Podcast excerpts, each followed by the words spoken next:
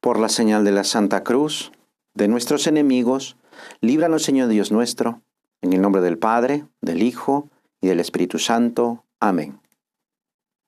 Señor mío y Dios mío, creo firmemente que estás aquí, que me ves, que me oyes.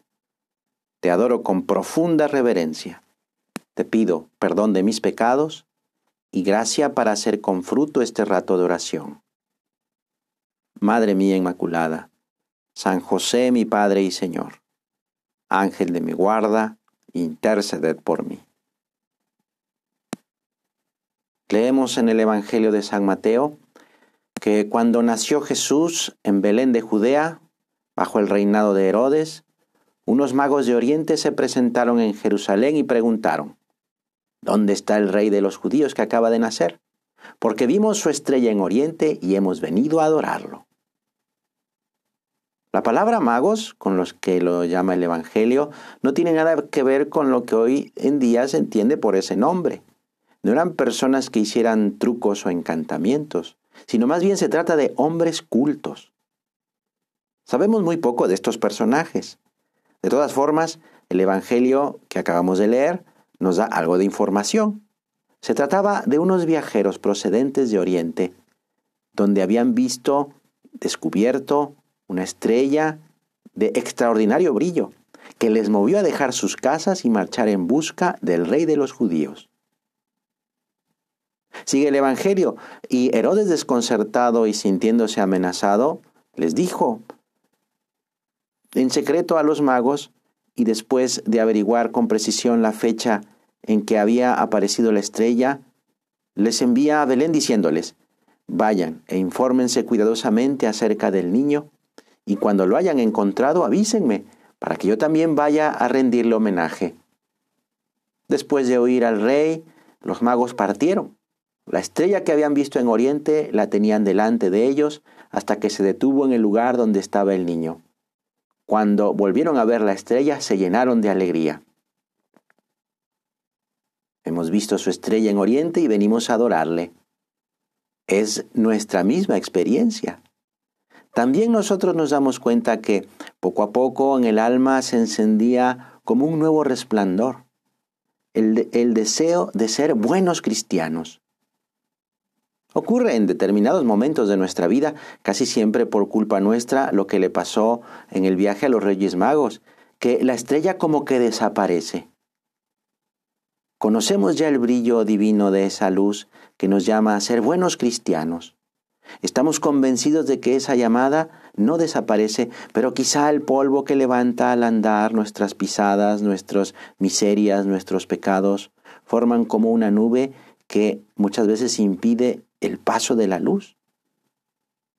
El pecado es una triste realidad que rompe el vínculo sobrenatural que nos une con Dios. Cristo sufrió su pasión por nuestros pecados. La vida humana es, en cierto modo, un constante volver de regreso a esa unión con Dios. Volver mediante el arrepentimiento, es decir, esa conversión del corazón que se manifiesta en nuestros deseos de cambiar, una decisión firme de mejorar nuestra vida y que por tanto se manifiesta en acciones concretas. Volver a unirse a Dios por medio de ese maravilloso sacramento del perdón, en el que al confesar nuestros pecados, nos revestimos de Cristo y nos hacemos así hermanos suyos, miembros de la familia de Dios, hijos de Dios. La confesión es el único modo ordinario para el perdón de los pecados. Una persona que se había convertido al catolicismo contaba en su autobiografía cómo a quienes le preguntaban acerca de los motivos de su conversión a la Iglesia Católica, este hombre les respondía que sencillamente se hizo católico para que le perdonasen los pecados, porque se había dado cuenta que fuera de la Iglesia Católica le ofrecían muchas cosas, pero algo tan importante, tan necesario como el perdón de los pecados, nadie jamás se lo había ofrecido. Vamos tú y yo, pues, a preparar bien este encuentro con nuestro Padre Dios. No tengamos miedo a la confesión, porque Dios es clemente y misericordioso. Vamos a tener tú y yo confianza en la misericordia de Dios. Toda confesión es un encuentro con ella. Por eso, una de las mejores devociones es confesarse bien. Uno de los requisitos para hacer una buena confesión es el examen de conciencia, que es recordar todos los pecados cometidos después de la última confesión bien hecha, haciendo un examen profundo, revisando, ir a la raíz de mis pecados.